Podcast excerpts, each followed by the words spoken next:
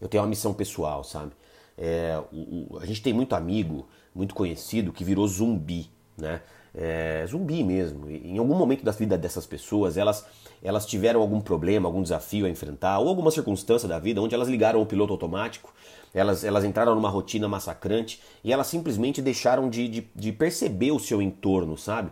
Elas, elas, pararam de ambicionar, elas pararam de querer mais, elas estão com medo de mudança, elas estão com medo do risco, elas, elas se acostumaram com aquilo que elas conquistam ou vêm conquistando, elas, elas não conseguem enxergar uma, uma, uma grande prosperidade no futuro, ou seja, elas simplesmente é, é, jogaram a toalha, né? É aquela velha história, é assim mesmo, né? E elas acabam vivendo aí até seus 100 anos, né, numa condição de sobrevivência, recebendo o mínimo que elas precisam para poder viver. Ou seja, o mínimo de amor, o mínimo de carinho, o mínimo de amigos, o mínimo de afeto, o mínimo de dinheiro, o mínimo de tudo, né?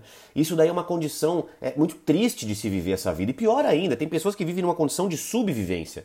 Ou seja, recebem menos do que aquilo que precisam para sobreviver. Menos amor, menos atenção, menos carinho, menos abraço, menos sorriso, menos dinheiro. E aí acabam vivendo uma vida indigna, né? repleta de dívidas, de problemas familiares, etc.